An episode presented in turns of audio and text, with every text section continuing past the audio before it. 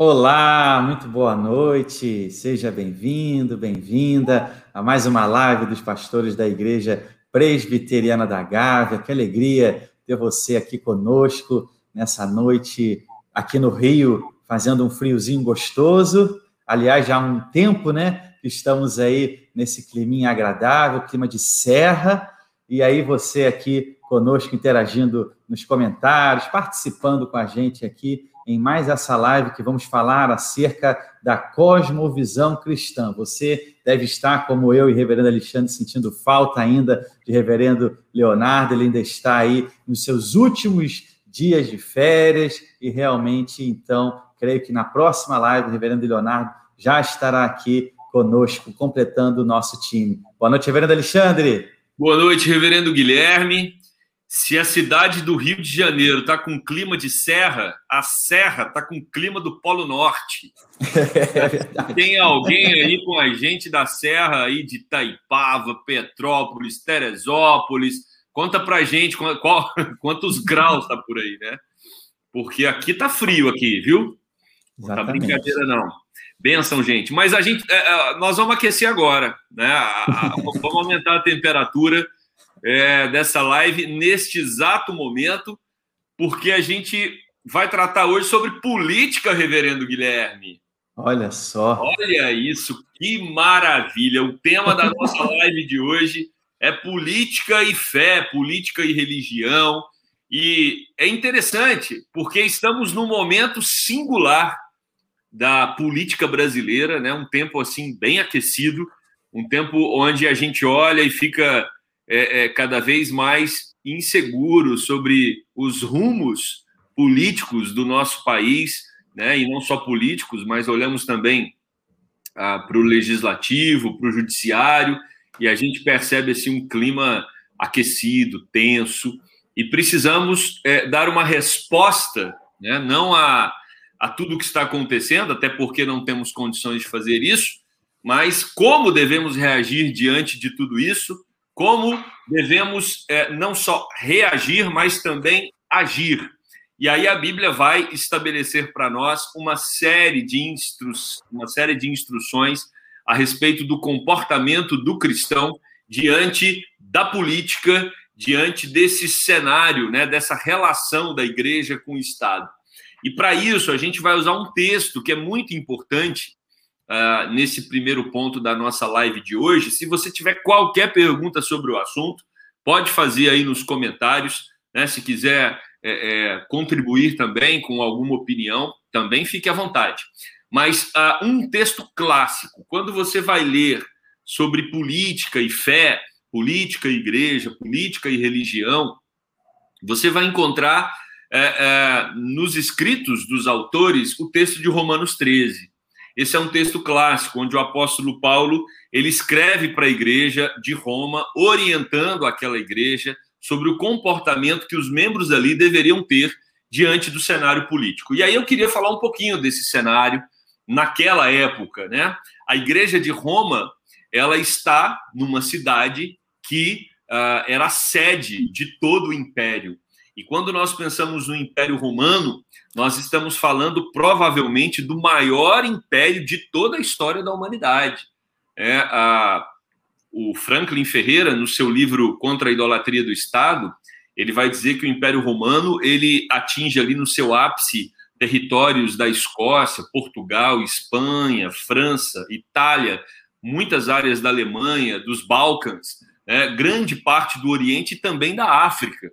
Então você tem ali um império que uh, domina uh, vários países, e é claro que isso dava um status muito grande para o cidadão romano. Nesta época em que Paulo escreve, nós temos ali no poder, foi aproximadamente 54 a 57 depois de, de Cristo, quem está começando o seu governo no império é Nero. E a história vai dizer, Franklin, é, que Franklin Ferreira que fala isso no seu livro, né? É, a, o, o, governo de Nero, a primeira parte, foi um governo muito tranquilo, onde ele teve uma boa administração. Depois é que ele fica completamente maluco, né? e você tem um Nero aí que é, faz coisas absurdas no império e uma delas é a colocar como tochas cristãos queimando vivos, né, para iluminar as suas festas, suas orgias. Né? Então, é, no momento mais avançado do governo de Nero, você tem um, um sujeito é, bem mais desequilibrado, mas no começo ele tem uma boa administração.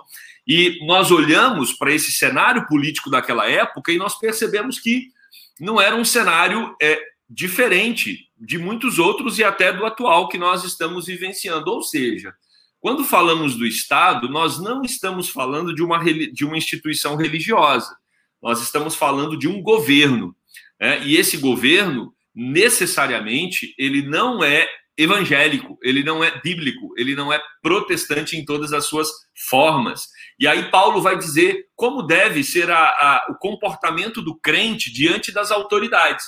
E nesse capítulo 13, ele começa o versículo 1 dizendo: todo homem esteja sujeito às autoridades superiores, porque não há autoridade que não proceda de Deus, e as autoridades que existem foram por ele constituídas. Então, o que a gente precisa entender, biblicamente falando, é que não tem nenhum indivíduo numa posição de autoridade que não foi colocado por Deus, por mais absurdo que seja esse líder. Né? E aí nós não estamos falando também só de um presidente, de um governador, de um prefeito, de vereadores, deputados, senadores, estamos falando também das outras casas, né? É, estamos falando do judiciário, estamos falando da nossa própria casa. Às vezes os adolescentes se rebelam contra a autoridade dos pais e até as crianças, né? E, e a, o que Paulo está tratando aqui é da autoridade de maneira geral, não só a autoridade política, mas todas as esferas da autoridade. E ele vai dizer que elas são constituídas por Deus, elas procedem de Deus. E por isso nós devemos nos sujeitar a essas autoridades, porque elas foram instituídas pelo próprio Senhor. E aí surge uma questão, muitas vezes, na nossa mente e no nosso coração. Puxa, mas um governo tão desorganizado, mas um judiciário tão é, é, controvertido, né, controverso, né, é, é, tantas questões assim que a gente não consegue perceber com clareza quais são as intenções. Tudo isso, irmãos, é reflexo é, de um desajuste da humanidade em relação ao grande e poderoso Rei e Senhor, né, o nosso Deus. É consequência do pecado. E aí, apóstolo Paulo vai continuar argumentando, dizendo que, de modo que aquele que se opõe à autoridade resiste à ordenação de Deus. Né? Então, nós não podemos é, desacreditar uma autoridade ou, ou, confrontar uma autoridade só por confrontar. Né? Não podemos ser assim a, a, quando isso acontece, nós traremos condenação, prejuízos para as nossas vidas. O versículo 3, ele vai dizer, porque os magistrados, agora ele muda, né, a figura do magistrado, não são para temor quando faz, se faz o bem, e sim quando se faz o mal. Aqui a gente percebe que Paulo está colocando é, um governo quando ele é justo, né? Ele, ele pratica o que é bom, ele pratica o bem, não o mal. Queres tu é, não temer a autoridade? Faz o bem e serás louvado. É, e aí depois ele coloca que a autoridade é ministro de Deus, e aí a, gente entende que a autoridade, é, o, todas, toda autoridade, ela é colocada por Deus, ela procede de Deus, ela é ministra de Deus e para juízo também. É, então, quando nós pensamos é, muitas vezes em políticos que são corruptos, que são a, a, a, de uma ética que confronta tanto a palavra de Deus, a gente precisa olhar para quem eles estão representando e a gente vai ver que existe uma afinidade, né?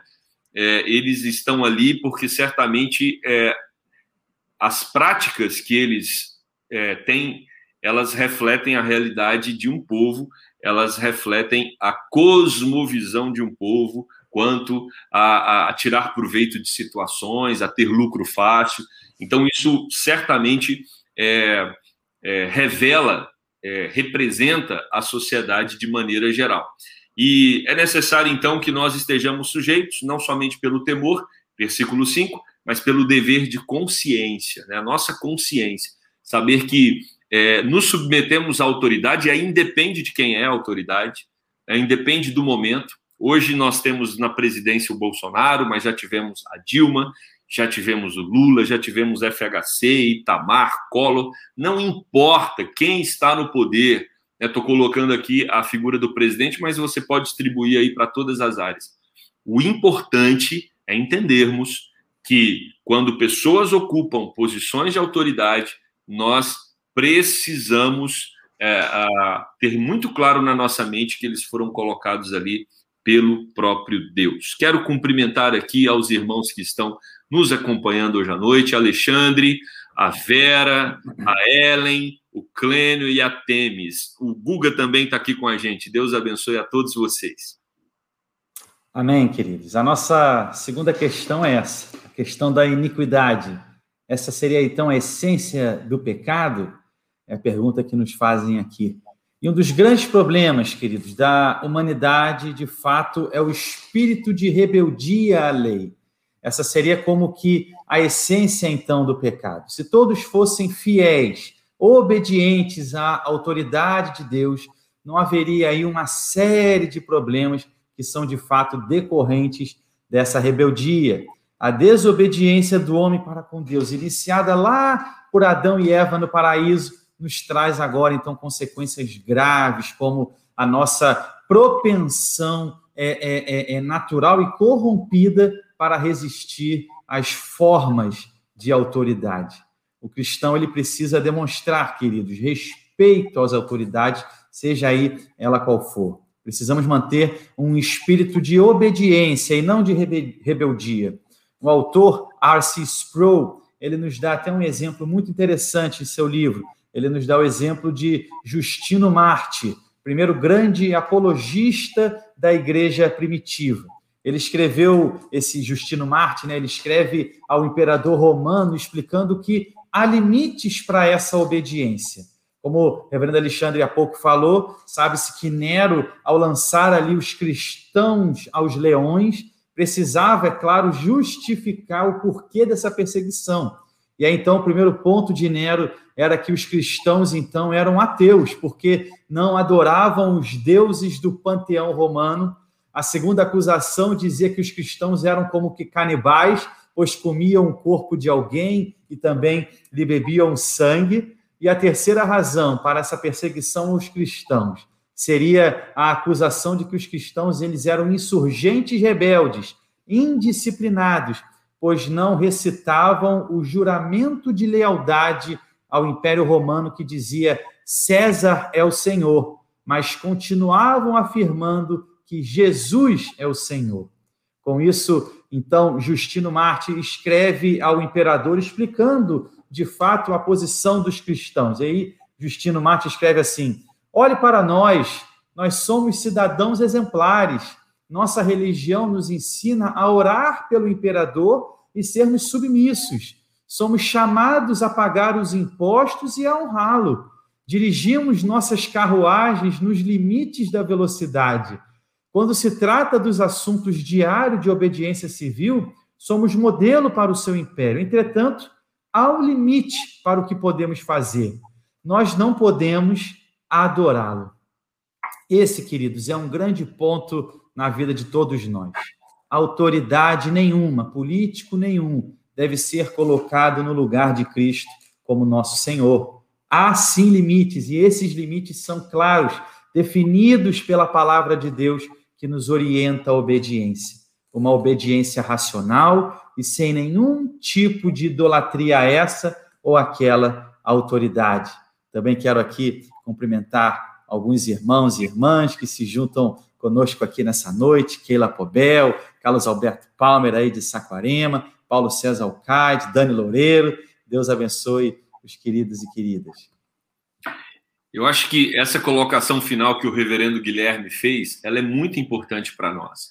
Como saber se nós estamos apenas é, incentivando é, ou participando do momento político do Brasil, apoiando um determinado é, é uma determinada linha de atuação, ou é, estamos idolatrando, né? estamos colocando uma expectativa, uma esperança, uma, um patos, né? uma paixão muito grande em algum posicionamento, em algum líder.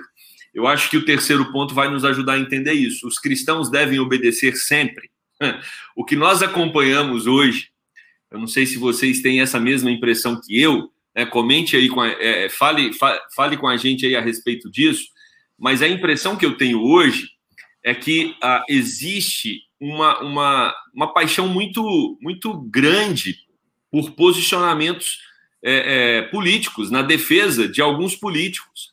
E aí, quando você coloca a defesa de um político a qualquer custo, você está sempre ali recortando o argumento que interessa para justificar o porquê que você apoia aquele indivíduo. Isso pode sim ser um sinal de idolatria. Né? É como se é, você acolhesse tudo que ele fala e você montasse uma estrutura sistemática de argumentação para acolher e para receber e para defender todo o posicionamento dele. Então, os cristãos devem obedecer sempre às autoridades? A resposta é não. Né? Principalmente quando essa autoridade ela caminhar em direção contrária àquilo que Deus estabelece na sua palavra. O cristão precisa firmar-se com Deus, assim como aconteceu com Daniel, como aconteceu com a rainha Esther. Então, nós, diante do Estado, nós devemos é, viver o bom testemunho e quando as autoridades elas se movimentarem em nossa direção para fazer com que nos submetamos àquilo que ela estabelece, que vai contra a palavra de Deus, aí sim nós precisamos sair de uma posição é, é, passiva, de uma posição de submissão e devemos nos colocar, sim, né, quando somos, é, de alguma forma, é, é, é, tolhidos de vivermos a nossa fé. E aí, dentro dessa questão, eu queria trabalhar um pouco com vocês sobre é, como deve ser, então, a relação do governo e a igreja. Né? É, um livro muito interessante também sobre esse assunto, do Davi Lago, Brasil Polifônico, os evangélicos e as estruturas de poder da mundo cristão. Esse livro, Davi Lago, vai falar que é necessário existir uma tensão entre a igreja e o Estado. E quem diz isso é a reforma protestante, desde a reforma. Eles vão falar que a, a tensão entre é, é, governo e igreja precisa acontecer. Tá? E aí, lá na reforma protestante, você tem dois grupos. Né? O primeiro grupo são os anabatistas, os radicais. Eles entendiam que a igreja não deveria interferir em nada nas questões do governo e nem o governo interferir nas questões da igreja. Né? Então, os anabatistas radicais uh, eles delimitavam claramente o que era espaço eclesiástico e o que era espaço é, do Estado, e uma coisa não interferia na outra. Mas Lutero, Zwingli e Calvino, eles não pensavam dessa forma. E é, é, esses fazem parte da, da base da construção da nossa teologia reformada. Calvino, por exemplo, né, junto com Zwingli, eles trabalhavam em colaboração com as autoridades civis. Então, é, é muito complicado você afirmar que um crente não pode se envolver com a política, ou ele não pode é, é, contribuir com a cidade, com o Estado, com o país. É, nós percebemos já na reforma que esse movimento acontecia. O doutor Alderi Matos, pastor da igreja presbiteriana, ele vai falar que para Calvino a relação da igreja com o mundo deve incluir tensão e interação. Então a gente precisa contribuir quando necessário for e tensionar quando necessário for também. Então, essa dinâmica ela é natural. Calvino, por exemplo, ele foi um estudante de direito e seu interesse pela política começou é, é, com os estudos humanistas. Então, à medida que ele foi ali se envolvendo com direito, com essa realidade uh, do mundo jurídico, né, e de alguma forma político também, é, isso foi formando o posicionamento dele. De acordo com um teólogo canadense chamado John Witt Jr., é, o pensamento político-jurídico de Calvino estava fundamentado em três pilares. Isso é importante a gente saber: a lei moral, as leis positivas do Estado e as leis positivas da Igreja. Então, o nosso pensamento político-jurídico, né, como calvinistas que somos, eles também podem estar fundamentados nesses três pilares. Existe uma lei moral e uma lei positiva do Estado, ou seja, o Estado promove leis é, é, que beneficiam a igreja e também existem leis positivas que pertencem somente à igreja. E aí, quando ele trata das, da lei moral, essa lei ela subdivide em três partes: a lei teológica, que é a lei que aponta para o pecado, a lei civil, né, que é a lei gravada no coração de todo homem, a lei da natureza, a lei do direito natural, a lei da regra da equidade, que são baseadas nos dez mandamentos. E o que, que nos chama atenção? O que nos chama atenção é que uh, Calvino, então, usa essa segunda lei. Você tem a teológica, a civil, a terceira é a pedagógica, a lei para nossa santificação. Então, o crente ele tem que ter esses três aspectos da lei na sua mente. A lei teológica aponta o pecado. A lei civil é a lei a, a, que está gravada no coração de todo homem, crente ou não. E a lei pedagógica, que é restrita àqueles que são crentes e que buscam uma vida de santificação. Quando Calvino fala da lei civil, ele diz que essa lei é baseada nos dez mandamentos. E nós, como cidadãos, nós devemos sim, entendendo que essa lei é, de Deus ela vai trazer saúde para a sociedade, nós precisamos interferir na política através da promoção da lei de Deus. Por isso que a Bíblia vai dizer: Feliz a nação cujo Deus é o Senhor. À medida que um país, à medida que uma cidade, um estado, ele absorve os princípios de Deus, isso vai trazer bênção para esse lugar. E aí você diz: Mas todo mundo tem que converter? Necessariamente não. Né? É, nós sabemos que as, a, a relação de Deus com a humanidade está dividida em dois blocos. Você tem a graça especial, que é só para os crentes, e você tem a graça comum, que é para toda a sociedade.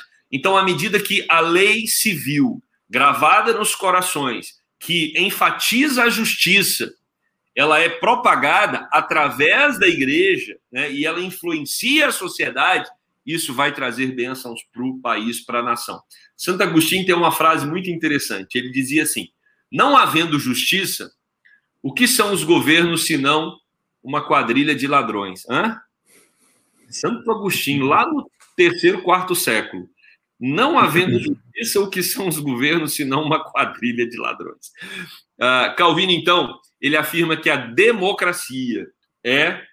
Uh, aliás, ele não afirma que a democracia é a melhor forma de governo, mas quando a gente uh, observa o sistema calvinista, né, é, é, que o próprio Calvino é, desenvolveu na Suíça, Genebra, aonde você tem representantes que governam tanto dentro da igreja quanto é, na, na, na, política, isso se espalhou por todo mundo, até países como o nosso, você tem um governo representativo, tudo isso é decorrente da influência do próprio Calvino. Né? Então, nós percebemos que o reformador ele contribuiu muito para um sistema de, de governo democrático. Bom, quero cumprimentar aqui a nossa irmã Dani, Paulo César, né? Quero cumprimentar a Denise, a Marluce, o Henderson. Tem uma fala aqui que eu achei muito legal, muito interessante, é, é lá do Campo Grande. Deixa eu ver aqui o nome da pessoa. Aqui, é o Ederbal. Cadê Ederbal? Ele falou: olha, daqui até a Elsa tá saindo de Campo Grande de tanto frio. é isso mesmo. Abençoe, Sônia. O Wilson com a Ana, acompanhando a gente lá do hospital da Unimed. Deus abençoe a sua saúde, Ana, que você se recupere totalmente o mais rápido possível. Amém. Amém, queridos. E o nosso quarto ponto da nossa live? O governo, então, é um mal necessário? É a pergunta. Alguns entendem, queridos, que todo governo, por envolver poder, são necessariamente maus. Dizem que os cristãos não devem servir no governo, pois fazendo assim estariam como que incentivando a corrupção pessoal. Mas essa ideia de que o governo é um mal necessário não é verdadeira nem mesmo bíblica quando olhamos para Deus, que é quem de fato estabelece o governo. Agostinho, como o reverendo Alexandre também há pouco citou, ele defendia a ideia de que mesmo um governo corrupto ainda é melhor do que não haver governo. A ideia de nenhum governo dá liberdade absoluta para, por exemplo, as pessoas mais poderem exercer o seu poder e corrupção contra os fracos e inocentes que ficariam então ali absolutamente indefesos. A anarquia pura, ela é perigosa e, claro, abominável aos olhos de Deus. Não podemos nos esquecer que o próprio Deus se encontra por trás dos governos do mundo, usando-os para os seus propósitos e, claro, para a sua glória. Ele os usa, sobretudo, como um instrumento para conter o mal.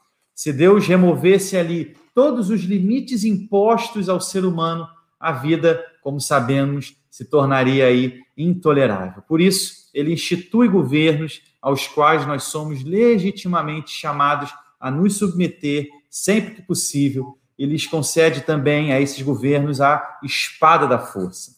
Tomás de Aquino já divergia um pouco dessa posição de Agostinho quando afirmava que, mesmo que o homem não tivesse caído, o governo ainda assim seria necessário.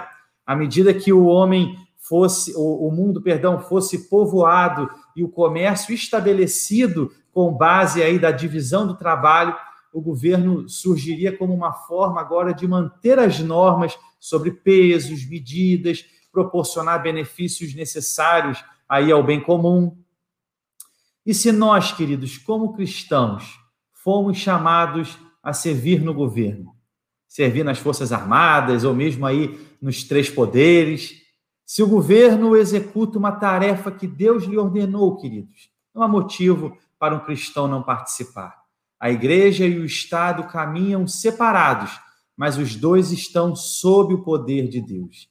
Igreja e Estado, queridos, possuem funções próprias e específicas. Para muitos, esse conceito de separação igreja e Estado pode parecer que estamos querendo separar Deus e Estado, como se o Estado governasse de forma autônoma, com base aí na sua própria autoridade. Precisamos considerar o Estado, queridos, como um ente que responde perante Deus, que foi ordenado por Deus e é um instrumento legítimo por meio do qual o povo de Deus serve a Deus. Como cristãos, somos chamados a dar testemunho da justiça de Cristo. Isso não significa levar a igreja para dentro do Estado. Significa apenas levar os cristãos e o seu estilo de vida obediente para dentro do governo. O cristão vive nas duas esferas, igreja e Estado, e tem responsabilidades para com as duas. Somos chamados, queridos, portanto, a nos submeter aos poderes constituídos.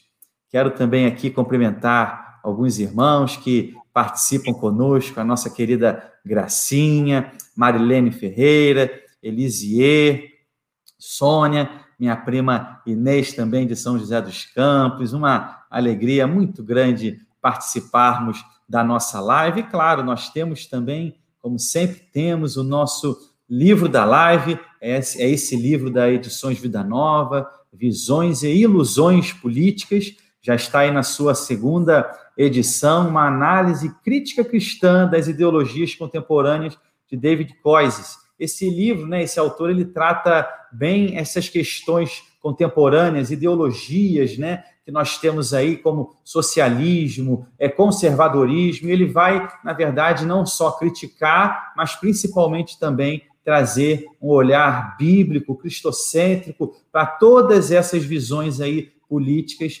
claro, sempre com esse nosso referencial bíblico que você aí já, graças a Deus por isso, está acostumado como nas nossas live nós fazemos aqui. Então fica essa recomendação, Visões e Ilusões Políticas de David Coises. Quero passar a palavra ao reverendo Alexandre, que logo em seguida eu farei a oração final. Quero só ler alguns comentários aqui. O Ederbal fez um bom comentário. Obediência consciente, sim. Subserviência cega e tula, não. Tem um comentário do Clênio Caldas. Devemos procurar manter o equilíbrio e o discernimento quando nos posicionarmos firmemente a favor da linha esposada por parte da liderança política quando defende os pilares dos princípios cristãos. É verdade. Quero cumprimentar a Dona Elita. Olha aí, estamos sendo prestigiados hoje, hein, Guilherme? Deus oh, abençoe. Olha, a Temes também, creio que os políticos cristãos devem estar sempre dando testemunho fiel à palavra de Deus. Muita responsabilidade para não dar exemplos contrários ao que está, é verdade, Temes, está representando é uma dificuldade, né? A gente precisa de políticos que se firmem na palavra. Paulo César fez, falou que está tão frio que a minha internet congelou. É. Olha, Marlúcio, desceu de Petrópolis por causa de tanto frio. Que maravilha. Talita, Deus abençoe. Que o Senhor continue sustentando a todos esses nossos irmãos. Que todos tenham uma semana abençoada. Só lembrando, mês de agosto é mês de missões. E a partir da semana que vem, nós estaremos aqui com alguns dos nossos missionários para a gente bater um papo sobre o trabalho deles durante essa época de pandemia. Então, não fique de fora. Retorno do Reverendo Leonardo na próxima semana e também essa conversa com alguns dos nossos missionários. Boa noite a todos, boa noite, Reverendo Guilherme. Boa noite, vamos orar então, queridos. Obrigado, Deus, por esse tempo tão bom, onde podemos refletir um pouco acerca daquilo que o Senhor tem para nós, como teu povo, que o Senhor nos instrua, nos dê sabedoria, discernimento, Deus, para agirmos, falarmos, pensarmos conforme o teu querer conforme a tua palavra, Deus. Nos dê uma noite de paz, de tranquilidade, de descanso, debaixo do teu cuidado amoroso e carinhoso, não só nós, mas aos nossos queridos, Pai amado. É o nosso desejo, a nossa oração que fazemos em nome de Jesus. Amém. Amém.